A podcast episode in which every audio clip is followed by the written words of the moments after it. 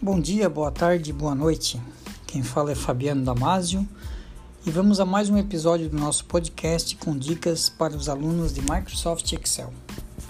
É, nesse episódio, gostaria de dar algumas dicas em relação a atalhos de teclado, muito úteis, bastante práticos e que ajudam na questão da flexibilidade velocidade para seleção, movimentação, e demais procedimentos dentro de uma planilha do Microsoft Excel. Existe uma certa diferença quando você usa os atalhos no teclado, no notebook ou no computador, pois no notebook talvez você vai ter que utilizar algumas teclas é, a mais, né, como aquelas teclas de função, para combinar com outras teclas. Eu costumo dizer que as teclas Ctrl, Shift ou Alt elas sozinhas não fazem nada, não resultam em nenhuma operação no Excel.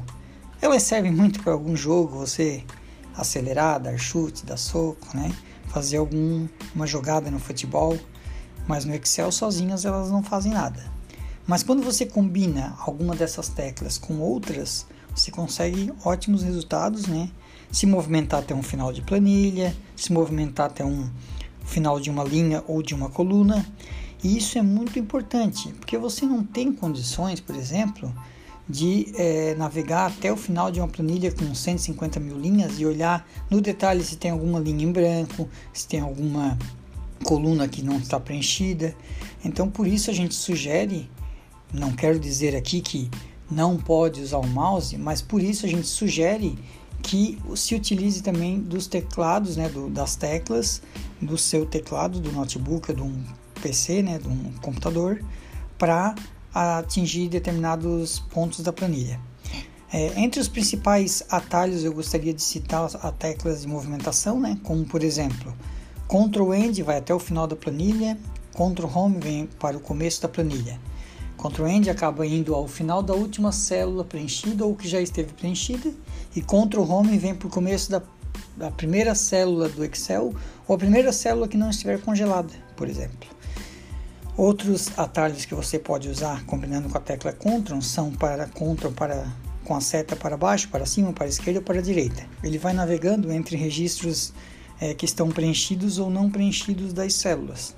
Então, se você der um Ctrl para a direita e um Ctrl para a esquerda até o final, ele vai chegar lá na última coluna e última linha, respectivamente, coluna XFD, linha 1.048.576.